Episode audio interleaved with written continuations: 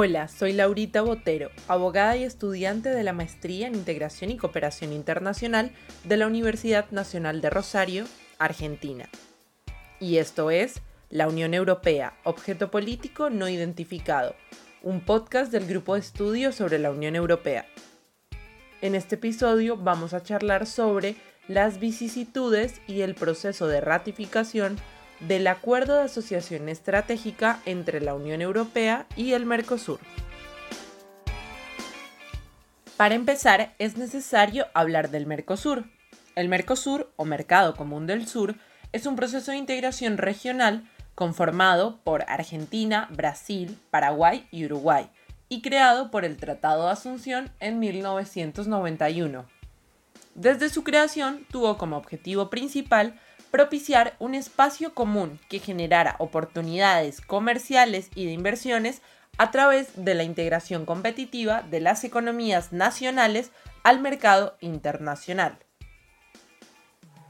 Para los países del Mercosur, Europa es un aliado estratégico y necesario en el desarrollo de sus economías. Actualmente, después de los Estados Unidos y China, es uno de los principales socios comerciales y lugar de destino de las exportaciones del bloque y de sus estados parte. Las negociaciones entre ambos bloques empezaron hace 20 años. A nivel comercial, culminaron en junio de 2019 con la suscripción de un acuerdo en principio del pilar comercial. En primer lugar, se debe destacar que la firma de este tratado es histórica y relevante por diversas razones. Una de ellas por ser un acuerdo comercial entre dos procesos de integración regional, Mercosur, una unión aduanera imperfecta, y la Unión Europea, un mercado común. Asimismo, es de gran importancia considerando las cifras que lo respaldan, ya que crea una gran zona de libre comercio, un mercado de 778 millones de habitantes que se calcula representa el 10% de la población mundial. Las economías de los bloques en conjunto representan el 25% del PBI global y el 37% de las exportaciones mundiales de bienes y servicios. El acuerdo de asociación entre el bloque europeo y el bloque sudamericano se puede dividir en dos grandes secciones, una de carácter político y otra de carácter económico. La primera, de carácter político, contiene obligaciones relacionadas al diálogo político para avanzar en temas como democracia, derechos humanos, medio ambiente, lucha contra el narcotráfico, el terrorismo y el lavado de dinero.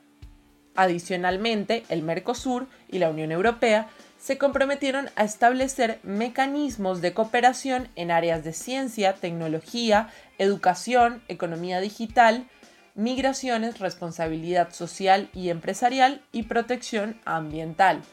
De igual manera, se estipula que este acuerdo puede propiciar un mayor acceso del Mercosur a fondos y asistencia técnica de la Unión Europea.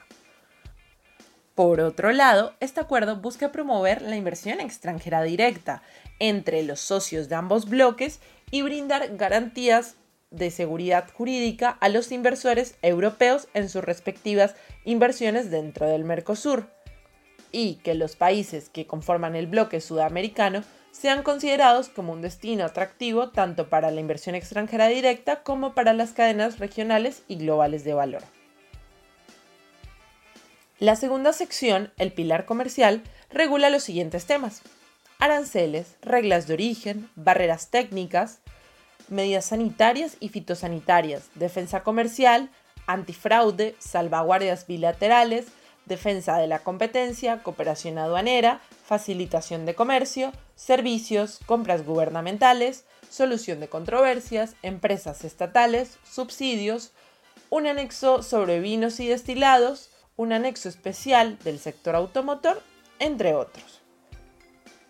Principalmente en materia arancelaria, la Unión Europea se compromete a liberalizar plenamente el 92% de las importaciones provenientes del Mercosur, mientras que el Mercosur se comprometió con una liberalización total del 91% de las importaciones europeas. Se hace una distinción de plazos en la desgrabación arancelaria. Esto se da por la existencia de heterogeneidades estructurales y asimetrías entre ambos bloques regionales. Para ambos hay desgrabación gradual, pero la Unión Europea cuenta con plazos más cortos ya que el bloque sudamericano requiere un mayor tiempo para adaptarse a las nuevas reglas de productividad y hacer frente a la competencia externa. Ahora bien, ¿cuál es el paso a seguir? Es la ratificación del acuerdo pero este proceso varía para cada bloque. En el Mercosur, cada Estado parte deberá incorporarlo mediante la ratificación en su Congreso Nacional a través de una ley.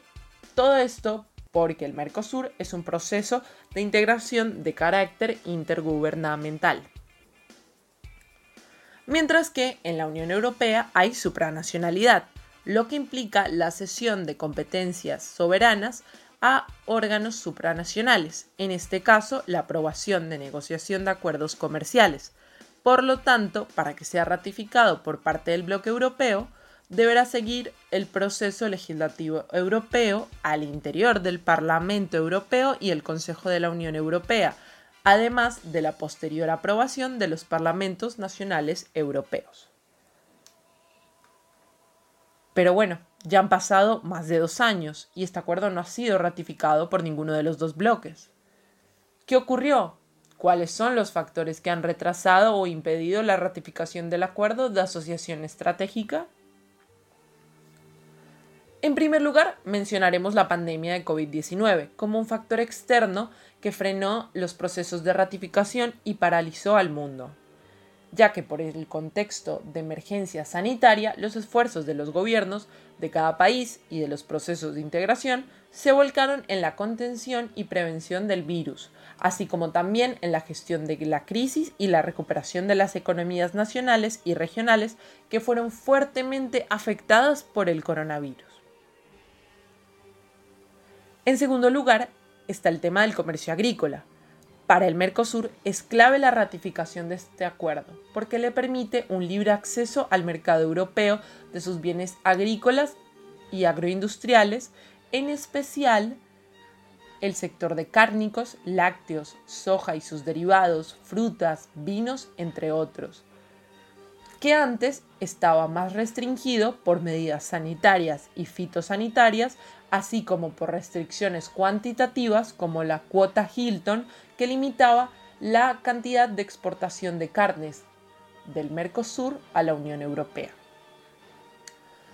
Pero para ciertos países de Europa, como son Francia, Austria, Países Bajos, Bélgica e Irlanda, no es conveniente la reducción de barreras arancelarias y pararancelarias en materia de comercio agrícola, por lo que estos países han presentado resistencia a la ratificación plena del acuerdo comercial con Mercosur.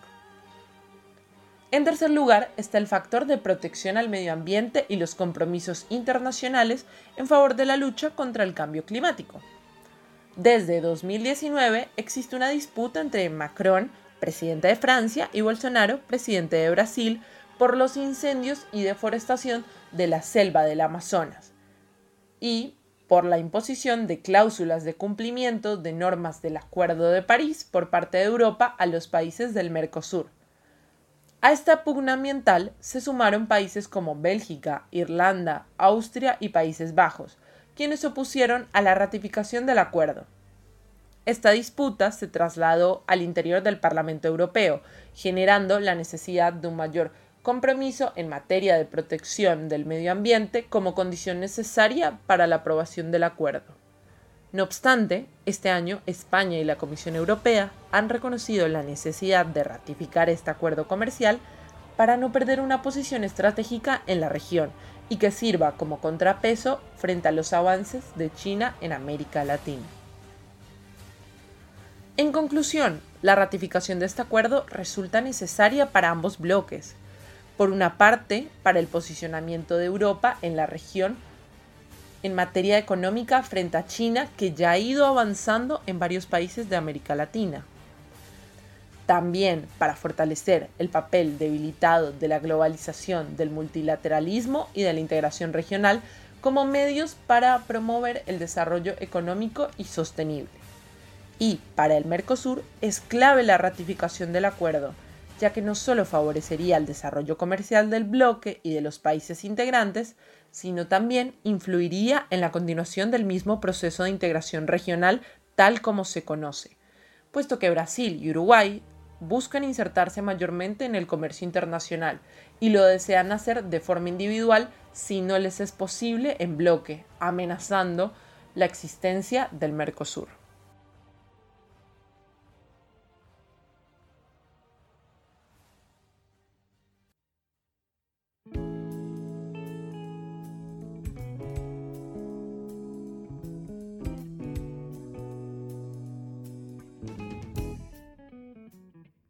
Esto fue la Unión Europea, objeto político no identificado.